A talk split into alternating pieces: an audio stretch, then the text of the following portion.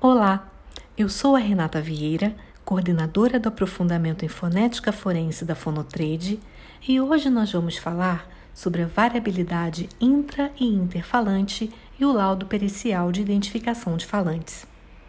A tarefa de caracterizar a fala de uma pessoa é bastante complexa pelo grau de variação possível de realizações de um mesmo discurso. Duas amostras de fala de uma mesma pessoa sempre terão diferenças, mesmo que a intenção tenha sido repetir de forma idêntica. É o que chamamos de variabilidade intrafalante. A variabilidade intrafalante pode acontecer na comunicação devido a diversos fatores, como a intenção comunicativa, as dimensões e condições do trato vocal do sujeito, a familiaridade com o interlocutor, o estado emocional no momento da fala, grau de formalidade da situação de comunicação, entre outras variáveis.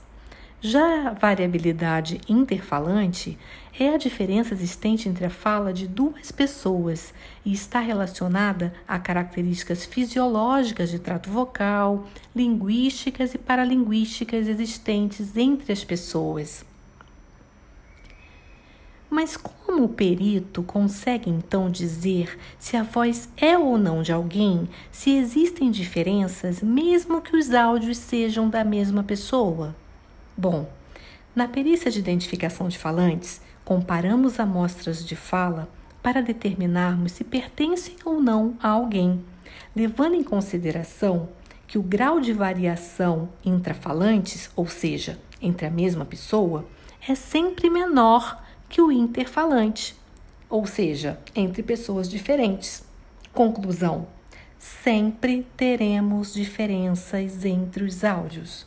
O importante é verificarmos o grau dessa diferença. Bom, eu espero que tenham gostado e até o próximo episódio. Um abraço!